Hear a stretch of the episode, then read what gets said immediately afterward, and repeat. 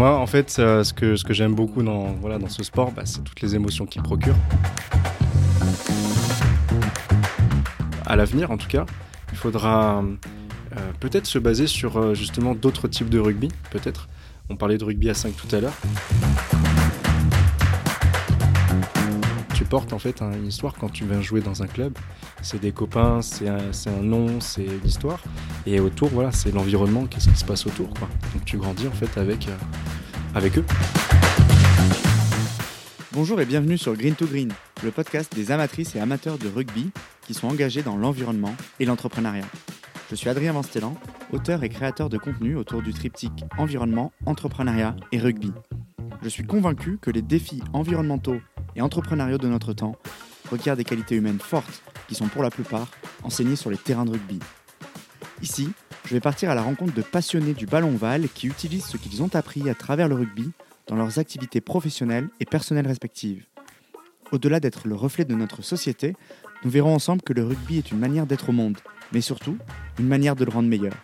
Green to Green, du sourire de ma passion à l'impact de ma vocation. Euh, bonjour à tous, euh, bienvenue dans un nouvel épisode de Green to Green. Aujourd'hui, je suis avec Jean Fontaine. Bonjour Jean. Bonjour Adrien. Écoute, je suis ravi d'avoir une heure devant moi pour parler de tout un tas de projets ensemble, à la fois euh, le rugby, bien évidemment, mais aussi euh, la notion de, coaching, l'association humanitaire que tu as lancée et le pays dans lequel tu viens, qui est un magnifique pays, mais dont je ne connais que très peu de choses. Donc, curieux de, rentrer dans tout ça à travers le rugby. Et, je te propose bah, de commencer en, m'expliquant, nous expliquant comment, tu es tombé dans, la marmite du rugby. Alors, j'avais 5 ans c'était l'été. Et en fait, euh, donc je partais, je partais dans les, Pyrénées-Orientales, euh, vers Font-Romeu, pas loin de Font-Romeu, euh, avec ma famille. Et moi, j'étais un petit garçon de 5 ans qui était assez turbulent, assez actif, assez très actif même. Et en fait, mes parents avaient de très bons amis là-bas qui donc qui avait qui faisait du rugby enfin un le un des gars faisait, du rugby et du coup bah, ce gars-là il me repère un peu il me dit à mes parents Bon, bah lui, euh, je pense que vous pouvez le mettre au rugby euh, quand il revient là, à Versailles. Et donc, il, bon, oui, euh, non, hein, c'est du rugby, c'est un peu, c'est peut-être un petit peu tôt, c'est un peu violent peut-être. Pas du tout. dès qu'on arrive à la rentrée en septembre, go, je suis au rugby, au rugby club de Versailles, là où j'ai commencé. Et tu as pratiqué ce sport pendant plusieurs années? Ça fait, j'ai 33 ans maintenant, ça va faire, voilà, calcul euh, devant tout le monde. Euh, bah, ça va faire depuis mes 5 ans et j'ai jamais arrêté en fait. Donc euh, ouais, c'est ça, ça va faire. Toujours au club de Versailles en l'occurrence? Je suis toujours au rugby club de Versailles. Je suis revenu surtout au rugby club de Versailles. J'ai fait en fait de, la sinusoïdale un petit peu. J'ai fait Versailles, le Stade Français. Ensuite, je suis revenu à Versailles. Je suis parti au RCC 78 qui est au Chénet. Et, et après, je suis revenu à Versailles. Je suis reparti un petit peu même au Stade Français en rugby à 5. Et depuis, je suis revenu à Versailes. Voilà. J'aime bien euh, Versailles. Oui, très belle ville, très bon club aussi, euh, il paraît. Euh, mais alors du coup, qu'est-ce qui fait que tu es rentré dans ce sport? Qu'est-ce qui fait que tu y es resté? Ah, pour moi, c'est l'amour. En plus, là, on n'est pas loin du 14 février, donc on, va on, va parler, on va parler d'amour. Moi, en fait, ce que, ce que j'aime beaucoup dans, voilà, dans ce sport, bah, c'est toutes les émotions qu'il procure. je pense que je suis une personne assez sensible, en fait, de nature, et je crois que j'ai développé, en fait, cette sensibilité euh, différemment dans, ce sport avec le, avec le rugby. Parce qu'on dit toujours, bon, ben voilà, on est quelqu'un d'autre sur le terrain et, et dans la vie.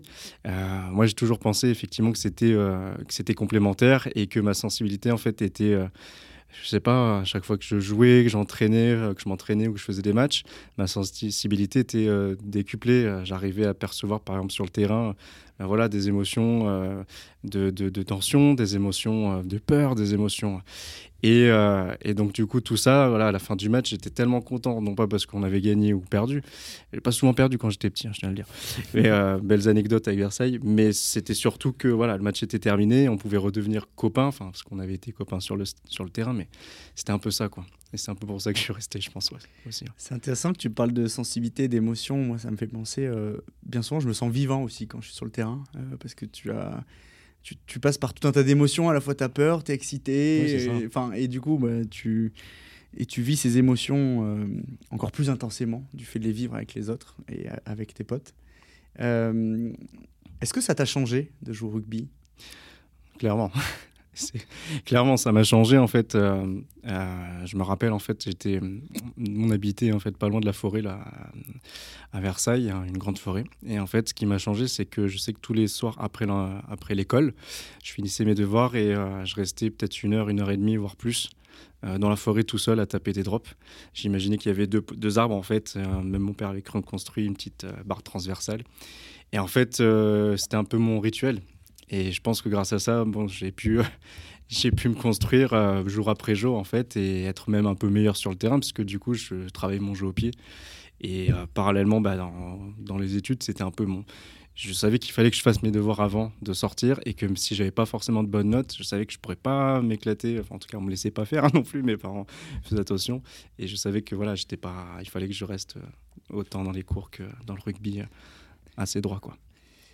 Il y a, deux sujets sur lesquels je veux rebondir. Le premier, mhm. c'est. Euh, tu as mentionné deux fois tes parents. Ouais. Et bien souvent, le rugby euh, vient aussi de ses parents. Oui, c'est vrai. Euh, est-ce que c'est ton cas? Est-ce que ton père ou ta mère vient d'un d'une famille qui connaît le rugby, qui, qui l'aime, ou, ou c'est toi qui leur as fait aimer en fait? Ouais, j'ai cherché pourtant à leur faire aimer toute ma vie, je pense, mais non, non, mes parents connaissent le rugby avec voilà, les entraînements que j'ai eus, les matchs que j'ai eus. On va dire que ma mère était, euh, euh, comme elle est de la région de Perpignan, euh, voilà, je pense qu'elle elle connaissait ça, hein, et puis elle m'a surtout transmis ça aussi, puisque dans le petit village où on allait, enfin où on va chaque, chaque été, du coup il y a du rugby, serré, Argelès-sur-Mer, tout ça, bon voilà, ça connaît un petit peu, il y a des terrains, et moi c'était un peu mon c'était mon Disneyland un petit peu parce que quand j'allais là-bas en vacances, je voyais des terrains de rugby avec des poteaux à droite à gauche. J'en voyais moins peut-être par ici, donc il y a de ça. Et mon père, non, pas du tout. Il a jamais, euh, je le dis, hein, il a jamais compris les règles. Il le dit lui-même. Hein, donc, euh, il m'a toujours accompagné et soutenu.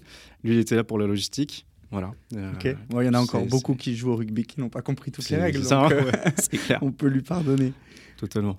Ok. Et, le deuxième sujet, tu vois, sur lequel j'avais envie de rebondir, et ça fait écho à la question que je t'avais posée tout à l'heure en off, c'est mhm. Euh, quel est le terrain, euh, le terrain, quel est le poste euh, que tu jouais? Tu disais que tu tapais des drops, donc ça donne des indices, mais voilà, est-ce que tu étais un 10 ou un 9 particulier sur le terrain Quel style de jeu voilà?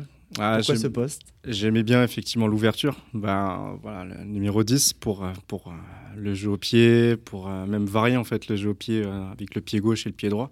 Je crois que j'étais assez perfectionniste dès le départ, hein, dès tout petit, où je m'entraînais vraiment à, à, ce que ce soit bien carré, que je, range, par exemple, avant de rentrer à la maison, je me souviens qu'il fallait que je réussisse 10 pénalités d'affilée du pied droit et 5 du pied gauche, par exemple.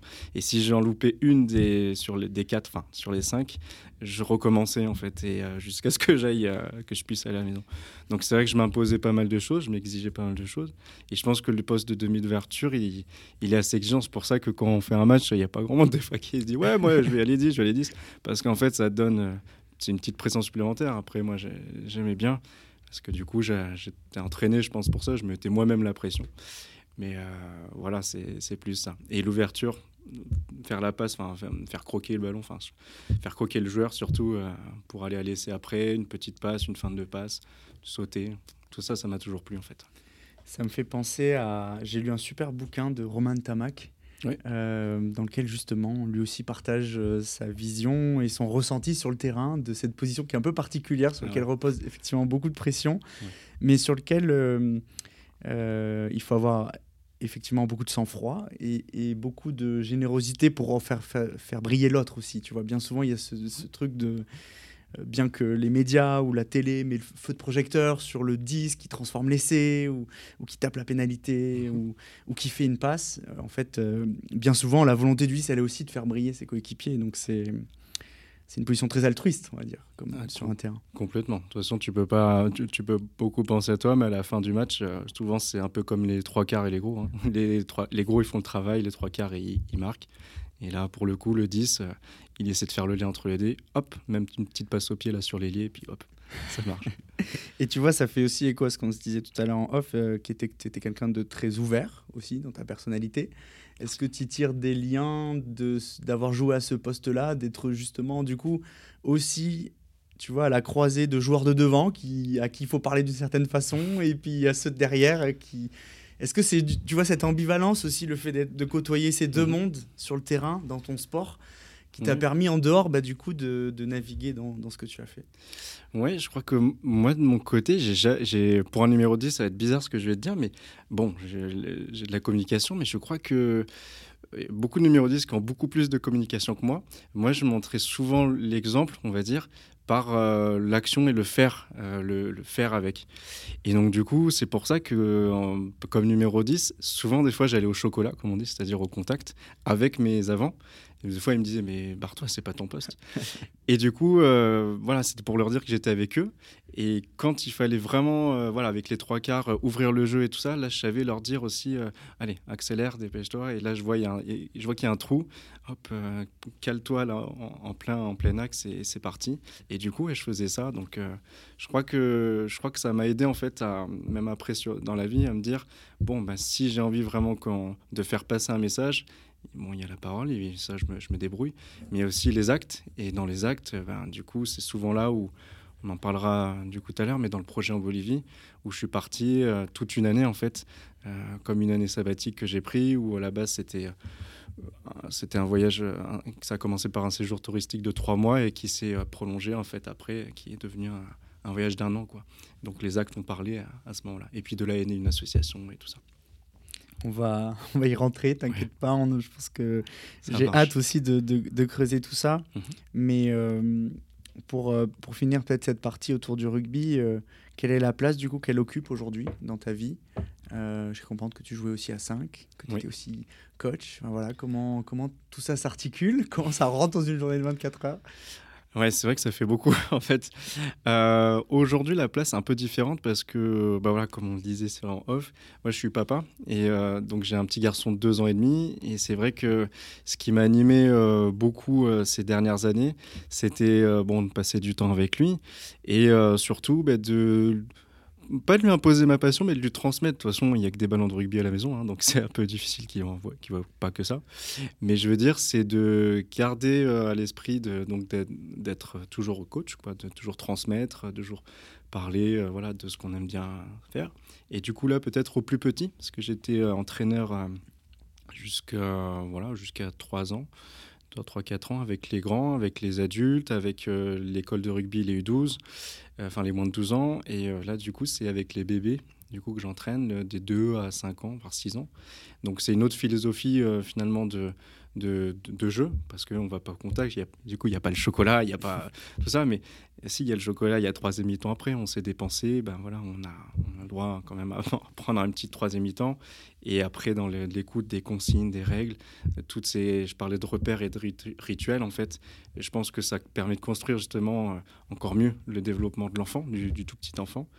Et comme moi, ça m'a permis de me construire finalement, donc euh, du coup, c'est en ça que je me sens encore plus investi, que ça prend du sens aujourd'hui dans ma vie. Et est-ce que c'est ton, ton fils en l'occurrence, qui t'a donné envie de coacher ou c'est une envie que tu avais déjà et en fait ça a juste été le déclic de se dire euh, euh, bah, c'est maintenant parce que ça me permettra de passer du temps avec lui? Je te dis ça parce que en l'occurrence j'avais échangé aussi avec Adrien Chaltiel qui est aussi coach euh, à Boulogne. Et on a joué ensemble. Ah bah c'est vrai. Ah, bah, et bah, tu vois, il vient aussi son envie de redonner, de transmettre, de passer du temps, et aussi lié à une partie d'avoir ses enfants avec lui. C'est vrai. Euh, et donc, tu as l'impression qu'il y a une espèce de déclic qui arrive à un moment de sa, joueur de, sa carrière de rugby, mhm. qui est de dire bah, c'est le moment de redonner. Et c'est aussi le moment de redonner et de passer du temps avec euh, bah, mes enfants. quoi. Est-ce que tu l'as vécu comme ça? Ah, Alors déjà, ouais, salut Adrien, petite, euh, petite dédicace. Mais ouais, en fait, c'est très juste. C'est que euh, y a, alors c'était il y a même plus de dix ans, j'ai passé un diplôme d'éducateur euh, de jeunes enfants, diplôme d'État, je l'ai eu. Et en fait, je suis euh, donc j'ai été habilité à travailler dans les crèches, garderies, multi-accueil, tout ça, avec un public très jeune, hein, des 0-6 ans en fait, des tout bébés un peu plus grands. Et je l'avais jamais vraiment valorisé en fait, je l'avais pas mis en pratique, j'avais pas exercé en fait comme éducateur dans les crèches par exemple. Et euh, c'est vraiment ouais, depuis, euh, depuis la naissance de mon petit, je pense, où ça, je sais pas, ça a, réveillé quelque chose chez moi qui fait que j'ai repris en fait tout ce que j'avais appris et ce pourquoi j'avais validé aussi euh, et puis passé du temps voilà, à bosser aussi pour, pour le transposer encore là au rugby qui encore, comme on le disait, voilà, c'est le vecteur. Mais du coup, toutes les compétences, tout le, ouais, tout le savoir, l'observation en fait que j'avais et la sensibilité, j'en reparle, mais c'est ça. Et pour passer un peu plus de temps effectivement avec mon petit et voilà, puis voir après grandir les autres, parce que ça me plaît. Et du coup, euh, quel plaisir qu'on retire quand on est coach euh, auprès de ces enfants-là Est-ce que du coup, j'imagine que c'est, comme tu disais tout à l'heure, aussi une façon de jouer au rugby qui est différente. Oui. Donc, tu as des leviers qui sont différents, tu retransmets des choses différentes. Euh, et est-ce que, tu, est-ce que ça te plaît? Est-ce que tu as envie de continuer là-dedans? Comment... Oui, oui ah bah, assurément. Hein, franchement, oui. C'est... Ce, qui, ce qui me plaît, moi, quand je vois les, les petits, c'est quand il y a des progrès, en fait. Lorsqu'il y a un progrès d'un enfant et que je vois son regard, que je le vois. La dernière fois, je vois un petit, euh, bon, il n'arrivait pas à faire de, pénalité, de passer la, la, balle entre les poteaux, et c'est pas évident de toute façon. Euh, quand il tirait, voilà, il tirait soit à côté, soit. Et c'est de l'encourager. Et même lorsqu'il n'y arrivait pas, je l'encourageais quand même. Bah, t'as essayé, t'as essayé. Et puis en fait, ce qui m'a, ce qui m'a marqué, c'est quand je l'ai vu prendre sa. Bon, il a réussi. Et c'est sa mère qui est venue, le, voilà, le, féliciter. Il a pris sa mère dans ses bras. Il a dit, t'as vu maman, j'ai réussi. Voilà, j'étais là, j'étais. C'est ça en fait. C'est pour ça que je suis. Euh, je suis là en fait parce que je suis content. Je l'ai, encouragé euh, mille fois. Je crois que ça fait plein de séances que je, que je lui disais c'est bien, t'essayes au moins et continue. Voilà, il avait réussi. Et puis après, c'est pas que la réussite comme ça, c'est la réussite qui se voit pas. C'est-à-dire euh, un comportement, par exemple, d'un enfant où vous essayez de lui, enseigner du rugby avec un ballon ovale en plus et d'essayer de courir avec, d'aller aplatir. Mais pourquoi pas juste taper dedans au foot et on, voilà, on le met au, filet, dans un filet et c'est bon. Non, euh, c'est, euh, ça peut être complexe aussi, ça peut être difficile. Et là, ce que j'ai vu, c'était que ça mettait vraiment en difficulté cet enfant. Et la, progression, l'évolution que j'ai vue, c'est quand bah, il a réussi à faire une séance justement en étant plus posé, en écoutant les consignes. Et à la fin de la séance, on, voilà, pareil, ses parents sont, sont tombés dans les bras avec lui, lui ont fait un gros câlin. Euh, moi, je lui ai dit, bah, bravo, enfin, c'est ça, là aussi. Euh, il n'y a pas eu de pénalité réussie, il n'y a pas eu d'essai marqué. Par contre, en fait, si, il y a eu un essai marqué, c'était euh, toute la séance avec lui et dans la relation qu'il avait avec ses parents et ce qu'il a pris, ce qu'il a pris sur lui. Et la transformation, bah, c'était qu'il l'a mis en application euh, lorsqu'on lui a demandé. Non, franchement, là, j'étais, j'étais super content. C'est rigolo, tu te nourris un peu du coup des émotions des autres, euh, de ces enfants-là qui sourient. Ah oui, oui. ça. On en avait parlé la dernière fois. Euh, moi, j'avais eu l'occasion de partir avec Terre Emmêlée au Maroc. Mhm. Et je t'avais justement partagé le fait que des souvenirs que j'avais marquants, c'était ces grands sourires à ah l'approche du ballon, les yeux qui brillent, mhm. qui moi m'avaient marqué. m'avaient dit, ok, ça, c'est pour ça que tu l'as fait. Oui.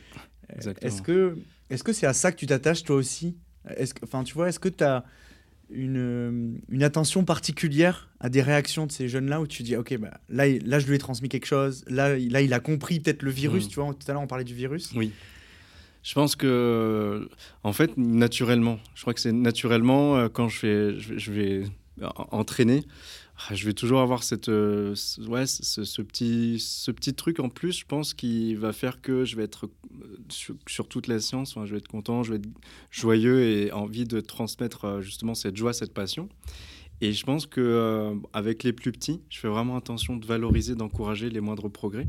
quand même, enfin avec les plus grands, bah, voilà, il y a, d'autres entraînements, mais je vois j'essaie toujours de tirer le, le, positif en fait. Je suis quelqu'un, je pense, de très très positif, euh, peut-être trop même des fois à croire c'est des, faire des projets sur la lune, mais je veux dire c'est ça qui m'anime et en fait des tout petits. Alors ce qui est marrant, c'est que les tout petits parlent pas forcément, ils font pas des grandes phrases, ouais, les 2-3 ans, ils font pas des longues phrases ou autres, mais on sent en fait qu'ils ont compris le l'esprit, le, tu parlais de philosophie de, vie, enfin, là c'est vraiment de la philosophie de l'éducation finalement, parce que c'est euh, une attitude, c'est un sourire, c'est un regard, c'est euh, que tu transmets même sans, même sans rien dire finalement.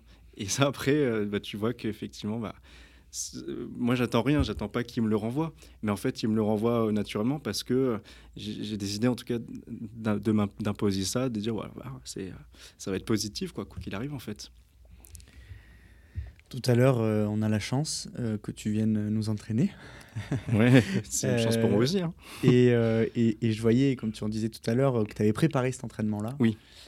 Du coup, c'est intéressant, ça fait aussi écho à peut-être le 9 que tu étais. Tu disais que tu étais perfectionniste. Ah, le, oui, le 10, oui. Enfin, le, 10, pardon, le 10 que tu étais. Oui l'attention aux détails, au fait de préparer les choses en amont, etc. C'est des choses qui sont propres à ce poste-là. Est-ce que tu passes du temps à préparer et à vivre peut-être avant même de vivre, tu vois, ces moments, à les, tu vois, les vivre en amont, à quel point c'est important pour toi, un peu comme, tu vois, euh, euh, le vestiaire avant le match, quoi?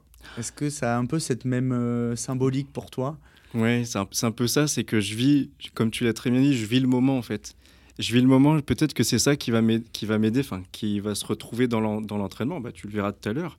Mais même avec les, tout petits ou les plus grands, je pense que le fait de vivre la chose, je pense que j'ai jamais été aussi près de, jamais été aussi authentique et aussi sincère, même euh, en général, que lorsque ouais, je, suis sur un terrain, effectivement j'ai préparé un, petit peu le, voilà l'exercice, l'entraînement, mais après j'ai vu le scénario, j'ai vu à peu près comment ça pouvait se passer, donc je le vis en fait et à 1000% parce que je vois euh, tout est là-dedans, c'est comme s'il y avait, tu vois, tu avais un petit film, quoi. Tu le passes et tu te dis, bah voilà, il, peut se passer ça, il, y a plein de scénarios différents qui peuvent se passer, mais tu l'as vécu et tu te dis, bah, en tout cas, moi, je veux axer sur euh, voilà, du, plaisir, du partage et tout. Euh, et, les entraînements, je ne sais pas si je mets beaucoup de temps à les préparer. Je pense que oui, parce que je fais attention quand même que ça, ça fasse plaisir, enfin, selon le, thème voulu. Mais surtout, euh, je dirais que l'entraînement, enfin l'exercice la préparation, c'est. Ah ouais, euh, ça remonte à quand j'étais tout petit. J'avais 5-7 ans et en fait, je regardais déjà les matchs euh, à la télé sur France 2. Et ce que je faisais, c'est comme euh, j'avais un radio, un vidéo cassette, ouais, c'est ça, bah, j'enregistrais et je les remettais, je les repassais après. Et ce que je faisais, c'est que je notais, euh, par exemple, ben voilà, là, il y a une petite combinaison qui n'a pas marché, une combinaison qui a marché. je refaisais la même. Ah, je fais, je vais pas, tout, tout déballait, mais en gros, euh, je me faisais des petits matchs euh, un petit peu comme ça. Tu veux pas nous livrer tes secrets? Une autre fois, dans, dans, un autre podcast peut-être. Mais effectivement, voilà, je me faisais des petits matchs en fait avec moi, avec moi-même, parce que c'est comme si je vivais, je vivais le rugby, je vivais la, le, le, match, et ce qui me permettait en fait de reproduire le scénario à l'identique après sur le terrain. Donc en fait, c'est comme si je l'avais déjà vécu. Et je le. C'est fort. J'étais là-dessus. Ça me fait penser à. J'ai aussi lu le livre de Dan Carter en l'occurrence, qui est aussi un grand 10 qui a peut-être euh, été un de tes mmh. idoles. Belle inspiration. Belle inspiration, en tout cas.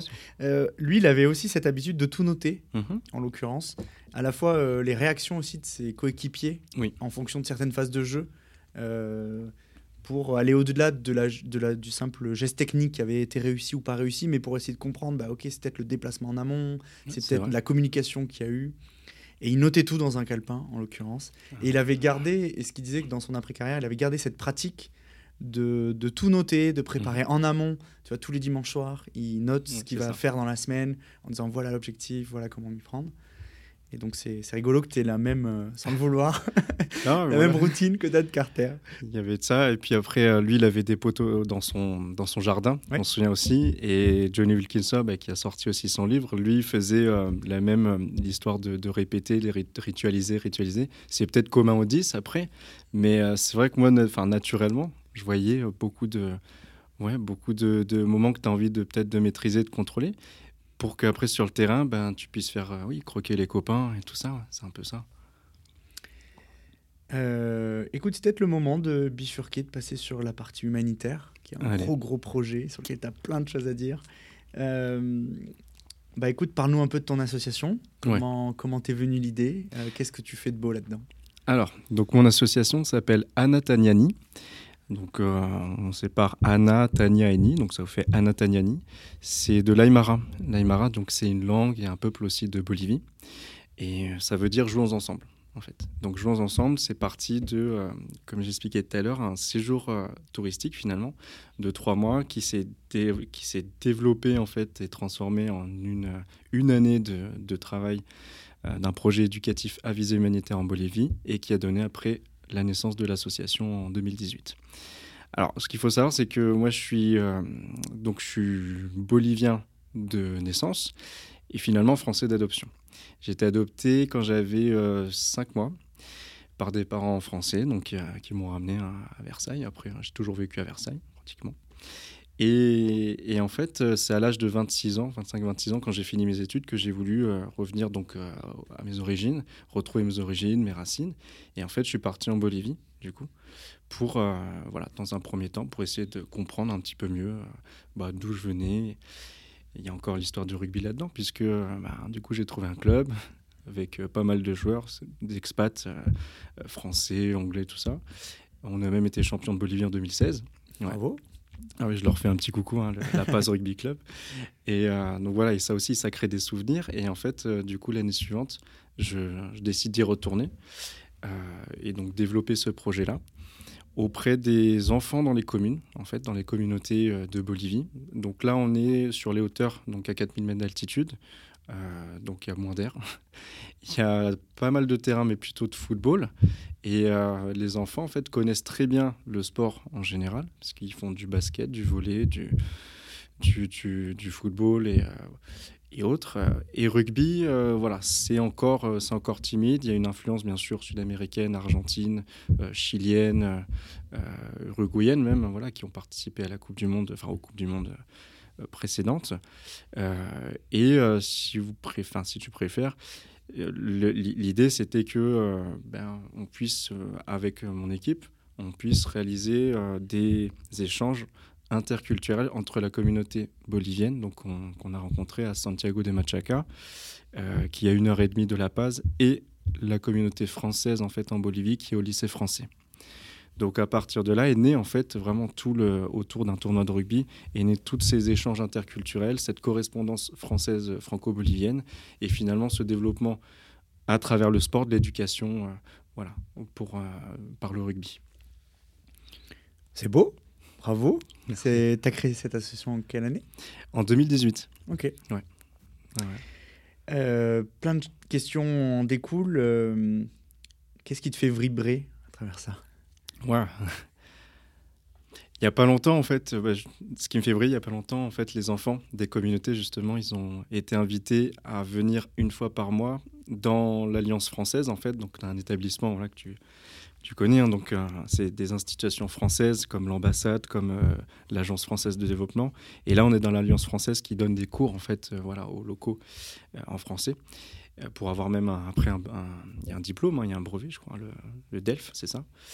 Et, en fait, comme nous on travaille sur cet interculturel, ce projet-là, euh, et qu'on a bien bossé. Le directeur de l'Alliance française, euh, que je remercie encore, a, proposé d'inviter du coup les enfants des communautés une fois par semaine, gratuitement, du coup, euh, dans, à prendre des cours de français.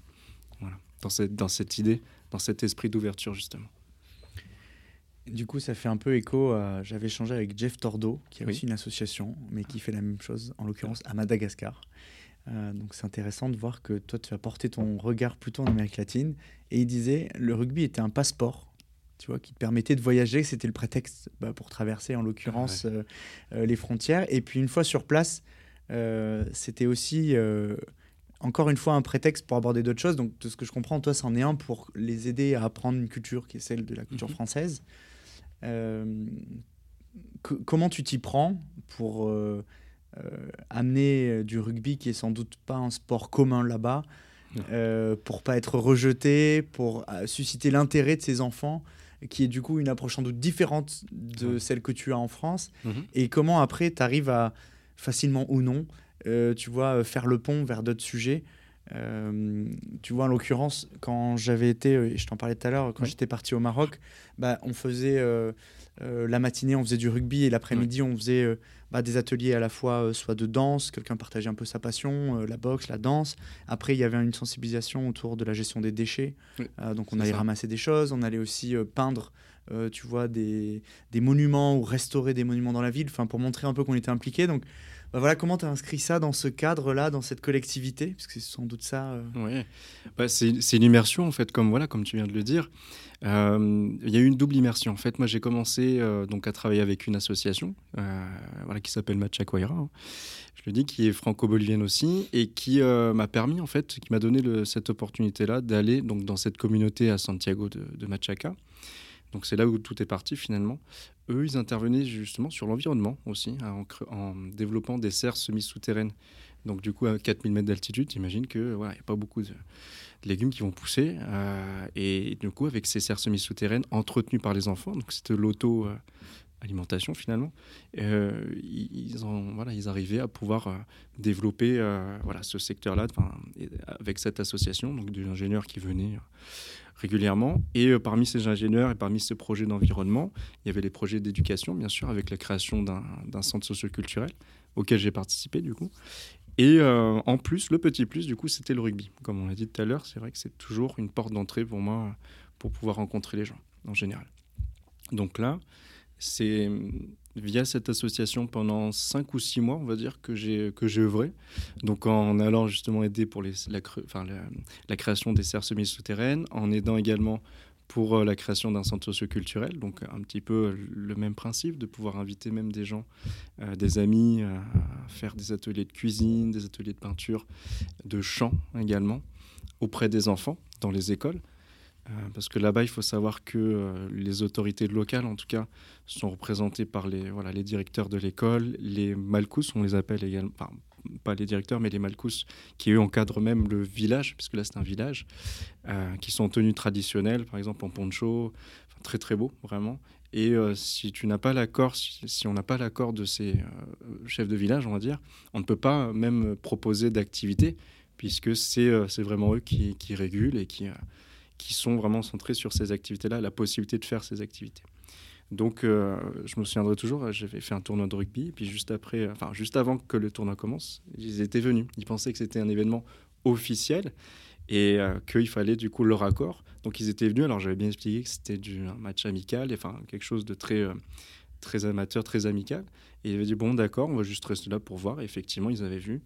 Donc, quand, voilà, quand tu dis comment tu as fait vraiment pour développer, je pense que c'est de l'immersion, c'est beaucoup de compréhension, beaucoup de est-ce qu'on pourrait dire, d'humilité, beaucoup d'humilité. Euh, moi, je m'étais volontairement, en tout cas, euh, mis à, me lever le matin voilà, en même temps que les enfants, à me coucher pratiquement en même temps qu'eux, partager avec les professeurs voilà, les réunions euh, dans les écoles. surtout aller voir les familles, en fait, toujours avoir l'aval des parents. Parce que euh, là-bas, bon, euh, les parents n'étaient pas tous sur place. Des fois, c'était les oncles et les tantes qui gardaient les enfants. Parce qu'en fait, les parents avaient des, champs, par exemple, qui euh, devaient, dont ils devaient s'occuper pour les, pour les lamas. Pour, et ils devaient garder le troupeau de lamas. Et donc, ils étaient des fois très loin en fait, du village. Donc, c'était les voilà, membres de la famille ou même des amis qui gardaient les enfants. Et donc, ça, j'ai utilisé beaucoup mon rôle et mon métier d'éducateur spécialisé sur le terrain, en fait, un petit peu dans, pour euh, essayer de faire entrer cette connaissance du public finalement dans lequel j'intervenais.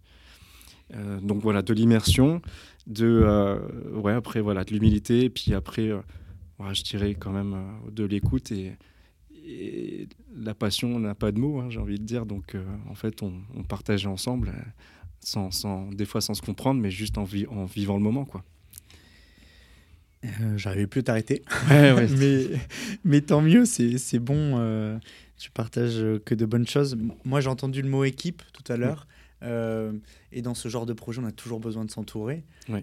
tu parlais du fait d'avoir rencontré une association, l'Alliance mhm. française là-bas. Est-ce que tu as des gens dans ton équipe qui t'aident à construire ça? Oui, et que je remercie, et que je remercie mille fois. Non, il y a, y a beaucoup de gens. Il y a il euh, y a les clubs de rugby, il y a les joueurs, les associations, les bénévoles. c'est pour ça que les bénévoles, je leur dis aussi, amen, vraiment. Non, et euh, bien sûr les familles, voilà. Et puis après toutes, euh, voilà, toutes les, toutes les, on va dire toutes les petites entreprises ou les associations autour, quoi. Mais bien sûr, c'est un travail de, c'est un travail d'équipe qui nous a amené d'ailleurs en 2019 à, à, recevoir la médaille du Sénat, en fait, pour euh, les, renforcements, renforcement des liens de, coopération entre deux pays, donc là la Bolivie et la France. Donc on a été reçu par le Sénat et du coup, euh, voilà, ils nous ont remerciés. Moi je comprenais pas, enfin j'étais le seul à y aller parce que je représentais l'association, mais je comprenais pas trop. Je me disais bon nous voilà, on est juste allé euh, chaque été voilà dans un village, on essaie de, de, créer quelque chose, bon ça a marché. Et en fait non, ça va beaucoup beaucoup plus loin que ça finalement. toute cette équipe qui a œuvré du coup sur place en Bolivie et qui œuvre également en France. Euh, donc comme je te disais, les associations, les clubs qui donnent du matériel, qui donnent des maillots, qui donnent de leur temps surtout, et euh, la possibilité de faire vivre, euh, de faire grandir ce projet en, termes de visualisation, de communication et autres. Ben, c'est ça qui permet que d'un côté, en France, du coup, on puisse finalement se, se, rallier à une cause, et en Bolivie, qu'ils puissent voir que finalement cette cause-là, pour laquelle ils sont en train aussi de, de, de participer, d'œuvrer, qu'il y a un écho en fait. Et il n'y a pas longtemps de cela, il y a une course, deux courses solidaires en fait qui ont été organisées au sein même de l'établissement français en Bolivie par le lycée français, par la direction, par le, voilà, professeur, pour euh, justement pour ce projet-là et en invitant les enfants des, communautés. Donc en fait, c'est arrivé, c'est comme si nous, l'équipe, en tout cas ici euh, en France, on était arrivé à fédérer un mouvement, je pense, de revenir sur place chaque été, d'amener du matériel, d'amener euh, voilà tout notre notre, bonne zone, notre amour, quoi, on va dire. Et que petit à petit, bah, d'une année sur deux, finalement, ça avait pris. Et que là, c'est en train de véritablement grandir et, voilà, de, de, de, grandir, de se développer. Quoi. C'est intéressant, tu as parlé de, de mouvement. Oui. Euh, c'est toujours important de se mettre en mouvement, à la fois sur le terrain et en dehors. Euh, et en même temps, je me demande jusqu'où tu veux aller. Qu'est-ce qu'on fait quand, à partir du moment où on a reçu, on a été reçu par le Sénat, on a, on a quelque chose qui aboutit, qui tourne, mmh. euh, c'est quoi l'étape d'après? Bah, c'est une bonne question. Hein. euh, alors, je me suis posé la même question il y a bah, justement il y a un an, lorsque euh, la course solidaire s'est faite, et du coup sur coup d'ailleurs, je me suis dit, mais finalement, l'objectif de base, c'était quand même que ce lien se pérennise finalement dans, sur place. Parce que vous savez, enfin, tu sais, je dis vous parce que quand, les, associations même qui, qui, qui, qui, œuvrent pour, pour ce genre de mouvement-là, ce qu'elles apprécient, c'est que même quand elles sont pas sur place physiquement, c'est que le mouvement continue. Et ça, c'était un des premiers objectifs. Et là, quand j'ai vu que ça continuait, que même euh, les, les, amis en Bolivie m'appelaient à 3-4 heures du matin, parce qu'il y a un décalage de 6 heures, 6 à 7 heures là-bas, bah, je me disais, mais waouh, bah, ouais, ça y est, c'est lancé, quoi. Qu'est-ce que j'ai à faire? Qu'est-ce que je fais maintenant? Qu'est-ce que je vais faire?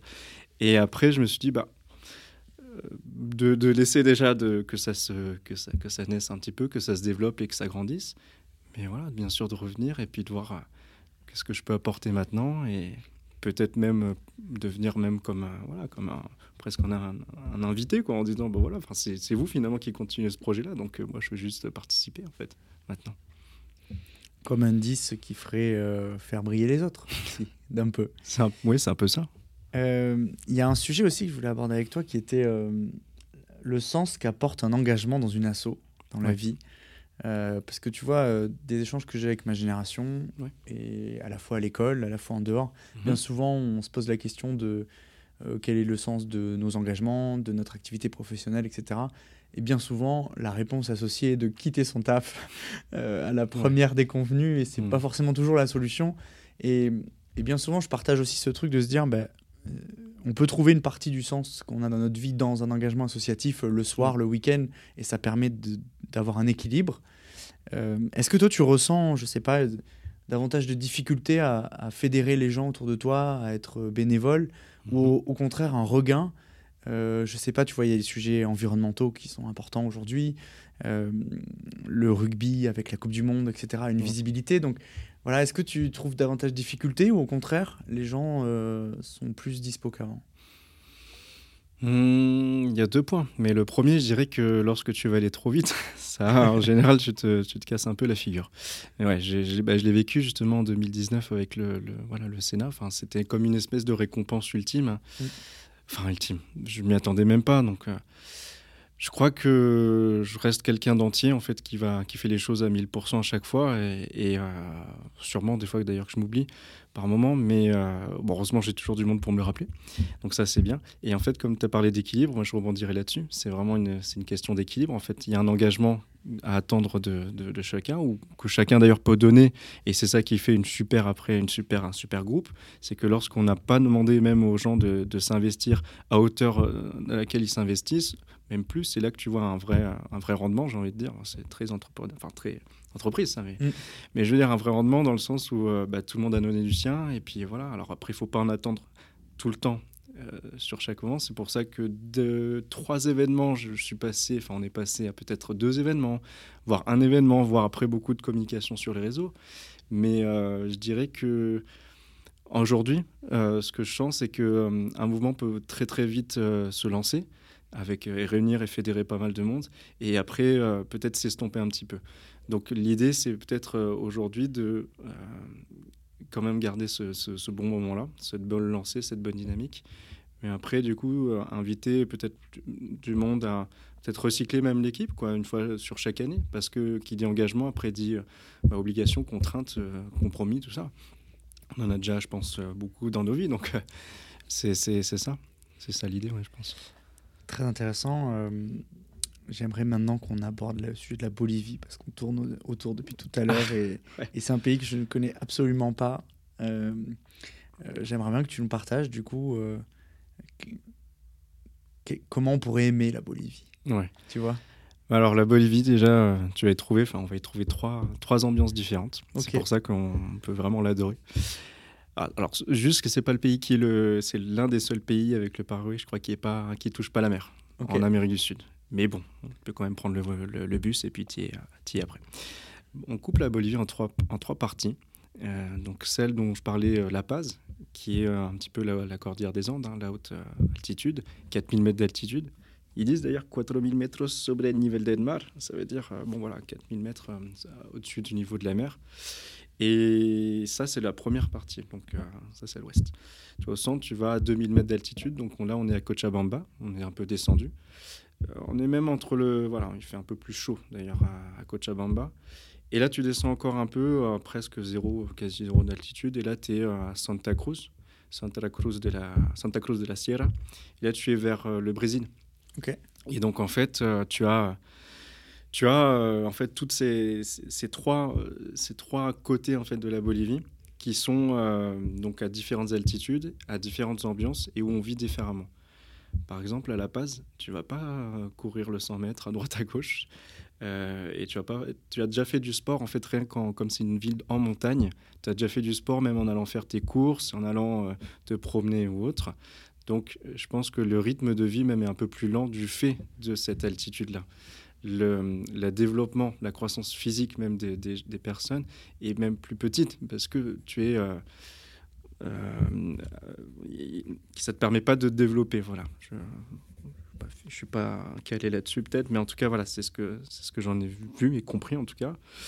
Euh, et le climat, alors c'est marrant parce que tu as tous les climats à La Paz en plus. Hein. Il peut faire très chaud entre 2 et 4 heures, très très froid l'hiver euh, voilà, le matin et, euh, et, presque le printemps en fin de matinée. Enfin bon, c'est vraiment tous les climats. Donc en fait, on dit que quand tu arrives à La Paz, c'est un climat tellement rude que euh, ouais, tu vas être malade, tu vas être. Il a que les passeños, parce que c'est comme ça qu'on les appelle, qui finalement arrivent à, gérer. Et si eux, ils, survivent, on va dire, dans ce climat-là, ils peuvent survivre partout en fait. c'est ça le truc à 2000 mètres, ouais, des, Cochabambinos, on mange très bien là-bas. Euh, c'est très festif, hein, très euh, accueillant surtout. Et à Santa Cruz, on est plus dans le côté euh, ouais, très, très chaud. Et là, du coup, tu revois un peu même le côté européen. Enfin, si tu vas sur la côte d'Azur, tu vois, un petit peu dans l'esprit, dans quoi. Donc voilà, tu as ces trois parties de, la Bolivie. La Bolivie, il faut savoir que c'est un pays quand même assez jeune. Hein. Euh, alors il y a 10 millions d'habitants, mais il y a aussi euh, pas mal, enfin c'est trois fois la France aussi en démographie. Il y a, ouais, c'est très grand. C'est grand. C'est très, c'est grand. Et euh, en fait très attaché, voilà, à sa, culture, à, ses traditions. Donc là, on est en plein dans le carnaval d'ailleurs. on connaît bien le carnaval de Rio, hein, mais il y a le carnaval d'Oruro aussi qui rassemble beaucoup. donc du coup, chaque, en fait, quand vous êtes, quand es en Bolivie, euh, quand tu es étudiant, justement, là on est dans un campus, tu participes avec euh, ton groupe d'étudiants ta classe à un trada universitaire. C'est une danse en fait universitaire où chaque année euh, tu choisis, on va dire, ton type de danse. Donc ça va être du caporales, du tinku. Et chaque danse représente un moment de vie de l'histoire de la Bolivie. Et donc tu fais cette danse-là, tu danses pour ton pays en fait, mais tu danses pour faire vivre ton histoire, l'histoire de ton pays, et chaque année. Et après, même si tu as fini l'université, hein, tu peux t'inscrire aussi, euh, comme ancien élève ou, autre, ou même différent. Mais, mais tu vois, dans, même dans l'approche, en fait, le, la Bolivie essaie de conserver, finalement, c'est de garder toutes ces, traditions et ces cultures. Et ce qui est marrant, c'est que comme on arrive, euh, tu vois, avec le carnaval de là, par exemple, ça se modernise de plus en plus. Donc en fait, on le voit un petit peu apparaître sur les, sur les réseaux sociaux, finalement, dans le monde. Euh, je ne sais pas si tu as entendu parler de cette exposition qui avait eu à. C'était à Vuitton, je crois, Louis Vuitton, ou je me trompe, une autre peut-être, mais il y a deux ans, deux, trois ans, où euh, bah, des, des, Boliviens étaient venus en France, justement, avec des tenues traditionnelles, avec des hawaïos, on dit. C'est des tissus de, de, toutes les couleurs très vives et présenter justement cette partie de la culture euh, bolivienne. Et donc ça se modernise, ça se développe petit à petit. Voilà, de ce côté-là. Donc la Bolivie, vous allez, vous allez y trouver de tout, en fait, finalement. Euh, de la culture, euh, de la gastronomie, comme je t'ai dit. Voilà, surtout à Cochabamba. À La Paz aussi. Hein, je, ils, vont m'en vouloir si je dis pas ça, mais je veux dire. Et puis tu as Tarija aussi, qui est pas loin de l'Argentine, finalement. La Bolivie est, entourée de partout finalement. Argentine, Tarija, le, le, Pérou avec le lac Titicaca, voilà, qu'on connaît tous. Et, et, après, voilà, le Brésil, comme j'ai dit, à Santa Cruz. Donc finalement, ça rejoint pas mal de pays. C'est un pays, comme je dis, une population jeune, donc qui, je vais dire, qui j'aime pas parler trop de, comment dire qui est en retard par rapport à, la France mais voilà qui est jeune qui se construit qui se développe et qui finalement euh, arrive à, garder voilà ses traditions avec le monde d'aujourd'hui en fait j'ai envie de rebondir plein de trucs. Ouais. Euh, la, toute dernière, comme ça on reste sur le sujet que tu as abordé, euh, mhm. la partie tradition. Tu vois, je me demande, ça fait un moment que je me demandais en regardant les joueurs euh, d'Amérique latine jouer au rugby. Mhm. Euh, ils ont quand même une, façon particulière de le pratiquer. Euh, cette petite grinta, tu vois, des mecs qui te. Ça me fait penser au numéro 9 à Castres, à Roda mhm. clairement. tu vois, ils, il, lâchent rien, généralement. ils s'accrochent, ils sont teigneux et tout. Et est-ce que ça vient d'un attachement très très fort à sa culture? Est-ce que c'est là-dedans qu'ils puissent ça? Mm. Euh, et peut-être qu'il y a des similarités de la culture bolivienne, en l'occurrence là-dessus, mm. avec bah, la culture argentine, uruguayenne. Mm. Euh, un orgueil un peu, tu vois. Oui. J'ai l'impression que c'est là-dedans qu'on va chercher euh, bah, pour motiver ces joueurs-là. tout à l'heure, on en discutait qu'il y avait des façons différentes de, de, pratiquer ce sport, de motiver en fonction des cultures, tu vois, la, culture anglo-saxonne et l'Amérique latine. Évidemment. Voilà, comment tu, tu le vois?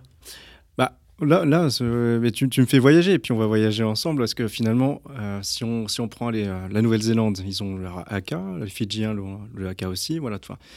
Euh, tout ce qui est voilà, dans le Pacifique, il y, y, a une façon de représenter un petit peu qui on est, sa culture et de la montrer en fait au monde. si on va en Amérique du Sud, moi j'ai toujours pensé tu vois, que avant les matchs, on aurait j'avais entraîné un petit peu les enfants pour ça, mais on n'était pas encore. Je leur avais dit, voyez les danses que vous, euh, faites chaque, chaque année, parce qu'ils l'apprennent dès la maternelle, hein, dès tout petit. Et ben, je leur ai dit, voyez les danses que vous, faites, c'est presque une offrande, quoi. Et ben, pourquoi ne pas le transposer, tout ça, avant un match de rugby ou après ou... Et quel sens ça aurait pour vous? J'ai pas les petits que dont je parle là, ils avaient 10-12 ans. Hein. Enfin, mm. je leur parlais vraiment comme à des adultes. Enfin, je leur disais, euh, ouais, les, les gars, là, euh, pourquoi pas? Et après, donc, j'ai demandé la même chose aux adultes, aux grands. Malheureusement, le rugby pour les grands, enfin malheureusement, il n'y a pas beaucoup de locaux finalement qui jouaient. Il y avait plus d'expats, comme tu disais, voilà, argentin ou autre. Et tous, euh, on va parler de Grinta, on va parler de, de trans. Moi, j'ai envie de te parler de trans parce que c'est vraiment de la trans que j'ai vu quand j'ai regardé ces, ces, joueurs jouer, mais également la même trans que j'ai vue lorsque je les ai vus euh, faire des compétitions de danse, tu vois, jusqu'au bout de la nuit, quoi, euh, tout le week-end. Enfin, je veux dire, même toute la, enfin, toute la semaine. Allez, je suis marseillais là-dessus. tout le week-end. Mais tu vois, c'est c'est vraiment commencer quelque chose et pas, pas, pas s'arrêter, enfin même pas être crevé, pas être usé. Quoi.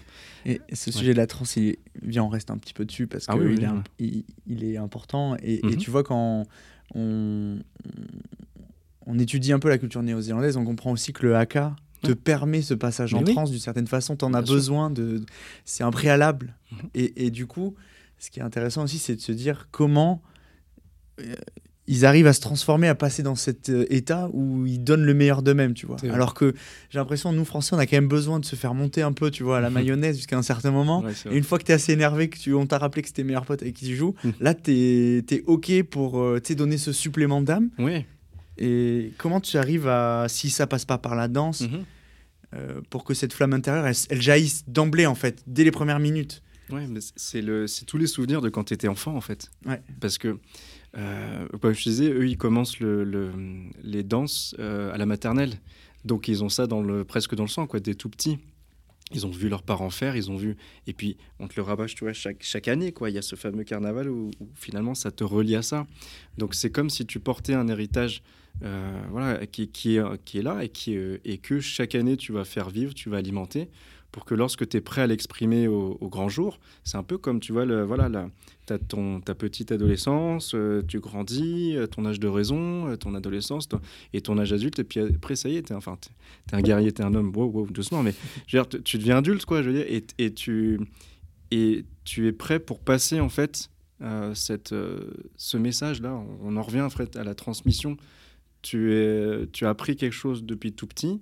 Tu as appris que, voilà, on dansait tel type de danse parce que ça représentait ton histoire, parce que et tout ce que tu as appris finalement, bah, tu vas le être démonstratif et le, le, le, retransmettre, le, le refaire vivre, on va dire, lors de ce moment-là, pour les autres, pour toi aussi déjà, parce que tu as, vécu avec, et après pour, le, pour que ça se perdure, en fait, pour que ça continue.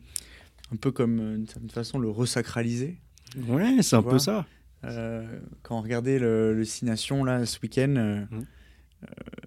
bah, en tant que spectateur, j'ai besoin de passer aussi par ces phases des hymnes, mmh. des, des, protocoles de l'avant-match, pour rentrer dedans et je vivrai pas le match de la même façon si j'arrivais en plein milieu, tu vois. Et donc, euh, c'est intéressant aussi de voir que, à la fois pour celui qui pratique ce sport, mais celui mhm. qui le voit, il a aussi besoin de ce sas pour se connecter aussi. Tu parlais d'émotion, de sensibilité au début. Oui. C'est. Euh, ça semble être un passage en fait. C'est un passage, et puis si tu prends après le cas de la, Bolivie, la France aussi, je pense, mais tu euh, tu peux pas séparer finalement le, donc l'héritage culturel euh, de, euh, de l'environnement en fait, dans lequel euh, ils grandissent. Comme je parlais, en fait, c'est tout de suite abordé. Tu vois, les 4000 mètres d'altitude, 2000, 0. Pourquoi? Parce qu'en fait, finalement, le lieu où tu vis va être vraiment. Comment tu vas grandir, c'est s'adapter en fait au lieu où tu vis. Et on parlait tout à l'heure, je reviens un petit peu avant, mais on parlait d'immersion. Et moi, l'immersion, euh, je ne pouvais pas faire en fait tout ce que je fais ici euh, dans une journée. Euh, parce que à 4000 mètres, en fait, tu es crevé au bout de voilà, quelques heures. Il faut beaucoup plus de temps de repos. Il faut beaucoup plus de, voilà, de, de moments de peut-être de pause et d'alternance.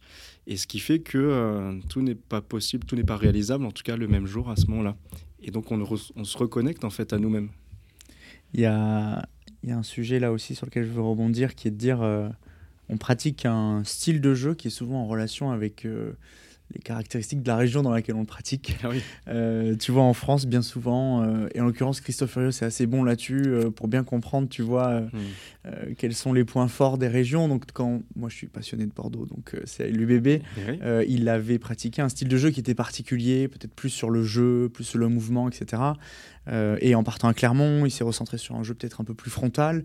Mm. Et donc, c'est de là, je veux aussi me demander, en fait, est-ce qu'il y a des styles de jeu qui sont différents en fonction de ces latitudes là que tu nous as décrites, ces différentes euh, géographies, et qui se ressentent et, qui est-ce que c'est le mélange? Est-ce que tu vois comme nous en France, il y a une façon de pratiquer le rugby euh, euh, dans le sud-est qui est différente du mhm. sud-ouest Est-ce que tu le ressens? Oui, ouais, je l'ai ressenti. Je l'ai ressenti, puis même par rapport à la morphologie des joueurs, comme je disais tout à l'heure, c'est vrai qu'à la base, tu vas plutôt avoir des joueurs petits et trapus, mm. et je c'est pas pas un, reproche, hein, les gars. et voilà, plutôt petits et trapus et que euh, dans le Santa Cruz, enfin, en tout cas euh, de l'autre côté, tu vas plutôt avoir des joueurs euh, grands, athlétiques, même s'ils sont athlétiques aussi à la base, mais je veux dire plus athlétiques et plus peut-être même plus grands, quoi, tout simplement, plus costauds aussi. Et, et, les joueurs de la passe vont être par contre beaucoup plus durs au mal.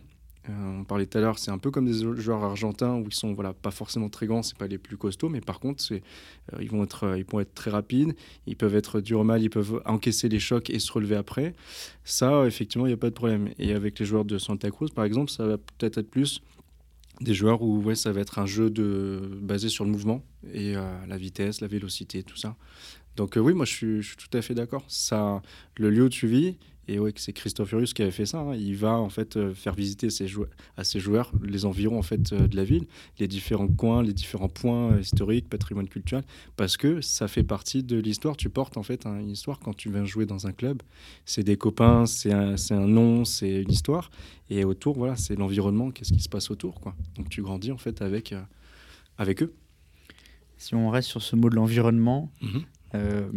en l'occurrence, tu à jouer un peu à Perpignan. Ah. Euh, au rugby, tu as aussi euh, en Bolivie, du coup, joué à ce sport dans des conditions qui sont un peu extrêmes. Euh, avec le réchauffement climatique, mhm. elles risquent de, de s'aggraver, ces conditions extrêmes-là. Est-ce que, du fait d'avoir pratiqué ce sport dans ces endroits qui sont peut-être en avance sur le climat qu'il y a par exemple à Paris, mhm. est-ce que tu y vois une, un changement dans la façon de jouer au rugby? Euh, toi qui coach, est-ce que du coup il y a des heures auxquelles on peut plus jouer au rugby? Est-ce qu'il y a des entraînements ou des styles de jeu qu'on peut plus pratiquer? Et du coup, là, j'essaie de nous projeter ensemble à 2030-2050. Est-ce qu'on pourra jouer le même rugby demain? Et est-ce que le laboratoire que peut être la Bolivie en ce sens ou le sud de la France hmm. peut nous aider, tu vois, à donner des clés de lecture, à dire, bah, en fait, demain, on pourra peut-être pas envoyer un jeu à la Toulousaine à courir et à faire un mm. temps de jeu effectif de 50 minutes parce que les mecs vont cramer. Et, peut-être qu'il y a besoin de s'adapter là-dessus. Comment tu vois la chose? Alors, euh, moi, je dirais, bon, pour, euh, pour Perpignan, j'ai pas joué avec l'USAP officiel, hein, mais effectivement, j'étais euh, dans la région. voilà, dans la région et je venais chaque été, donc ouais, je jouais un petit peu. j'ai pas mal de copains là qui, qui ont, eux, ont joué à Perpignan. Écoute, moi j'ai toujours aimé en tout cas effectivement le jeu euh, du, Sud, enfin la Toulousaine, jeu de mouvement. Ça c'est vrai que c'est ce qui m'anime le plus. Le jeu à la Versailles, c'était plus basé euh, finalement euh, sur, tu vois, du jeu où à la base c'est un club d'étudiants, enfin qui s'est formé aux étudiants, enfin de lycéens de Hoche, et donc, du coup, les, les gars, euh, les gars étaient, euh, euh, avaient ce style aussi un petit peu de mouvement, pas forcément ce style de, de, de, de groupe pénétrant, tout ça. De, c'est pas une équipe qui est connue peut-être pour, ses, voilà, pour fond, être assez costaud, ça. Par contre, costaud, oui, mais avec des trois quarts, enfin, voilà, qui, qui, font briller, quoi, qui font, qui font rêver. et par rapport à la Bolivie, ce que je peux te dire, c'est qu'il y avait un terrain de football partout dans n'importe quel coin de la Bolivie. donc qui dit euh, terrain de football synthétique, dit aussi euh, possibilité de jouer, donc possibilité de s'entraîner. Effectivement, avec les conditions, bah, tu vas pas faire beaucoup de jeux de mouvement à 4000 mètres d'altitude. J'ai essayé, une minute, hein, vraiment, de courir dans tous les sens, ça ne marchait pas. Donc, si ça ne marchait pas, là, je me suis dit, je ne peux pas faire euh, mieux que la, que, voilà que, que, l'oxygène. Je ne peux pas en demander plus. Donc effectivement, il faut s'adapter à ces conditions-là. Il y a des terrains qui étaient en pente, il y a des terrains qui étaient donc je pense que, ouais, à l'avenir en tout cas, il faudra euh, peut-être se baser sur euh, justement d'autres types de rugby, peut-être. On parlait de rugby à 5 tout à l'heure. Peut-être euh, que le rugby à 15, c'est bien. Mais par exemple, c'est vrai qu'en Bolivie, bah, des fois, pour trouver 15 types, enfin 2 fois 15 du coup, pour faire un match entier, c'est pas facile.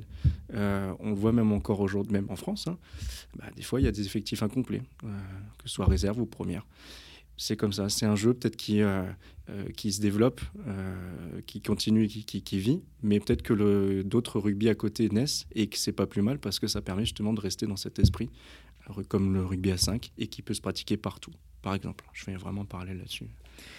Et donc du coup, le rugby en Bolivie en 2030, c'est du rugby à 5 ah, c'est déjà du rugby à 7, donc je pense discipline, voilà, qui est discipline olympique, où en plus on est dans les jeux, en plus dans les jeux. Je pense que hum, ce sera du rugby à plus petit effectif que du, que du rugby à 15, même s'il y en aura. Mais effectivement, ouais, je, le vois comme ça, je pense.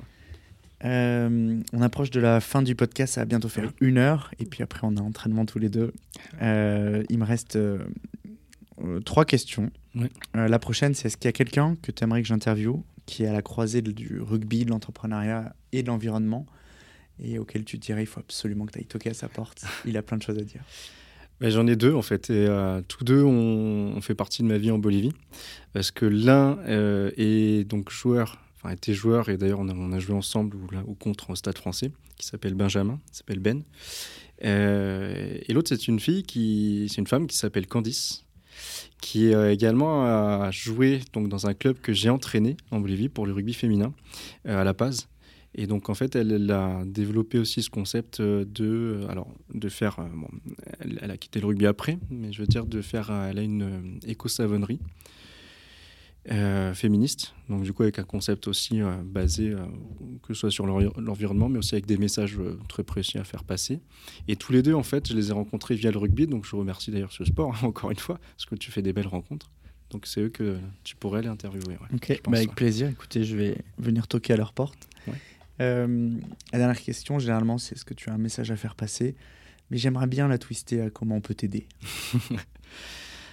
euh, ouais, honnêtement, comment on peut m'aider? Ce que j'aimerais bien faire, au fond, au fond de moi, je pense, c'est euh, un jour retourner avec mes amis, avec mes potes ou avec juste des gens qui, qui, viennent, qui puissent venir en fait prendre, euh, que ce soit des photos, des vidéos, peut-être même un, film, il y aura peut-être même un livre là-dessus que, j'aimerais bien écrire aussi. Mais pour, pour en fait, je pense, passer un message de la meilleure manière possible, c'est qu'on puisse le voir. Alors qu'on puisse le vivre, c'est encore mieux, mais qu'on puisse le voir. Donc ce serait essayer en fait d'aller sur le terrain pour pouvoir documenter en fait l'expérience. Et du coup, en sortir quelque chose, la présenter ici à Paris, à Paris, en France. Euh, et pouvoir après euh, transmettre bah, voilà, toutes ces émotions-là que j'ai pu vivre en fait et qui m'ont fait vibrer moi quand j'étais euh, quand j'étais là-bas. Parce que en fait le monde est petit et on, parle en fait on parle la même langue. Peut-être pas le même dialecte des fois on se comprend pas. Mais on parle la même langue on fait les mêmes choses là-bas le rugby est un sport qui nous rassemble et il n'y a pas besoin de parler ni français ni anglais espagnol ou autre pour pouvoir le, le pratiquer donc donc du coup, c'est ça aussi. C'est euh, ouais, ce message d'amour en fait que j'ai envie de passer. Capturer les émotions aussi, c'est important. Euh, bah, écoute, le message est, passé. Merci pour ton temps. On est à une heure tout pile. Euh, ravi de cette rencontre. Je suis sûr qu'on continuera à échanger tous les deux, puisqu'on a des engagements qui sont assez proches. Et, et puis, bah, bon vent à ton association et vive le rugby en Bolivie. Merci beaucoup, Adrien, et vive Anataniani.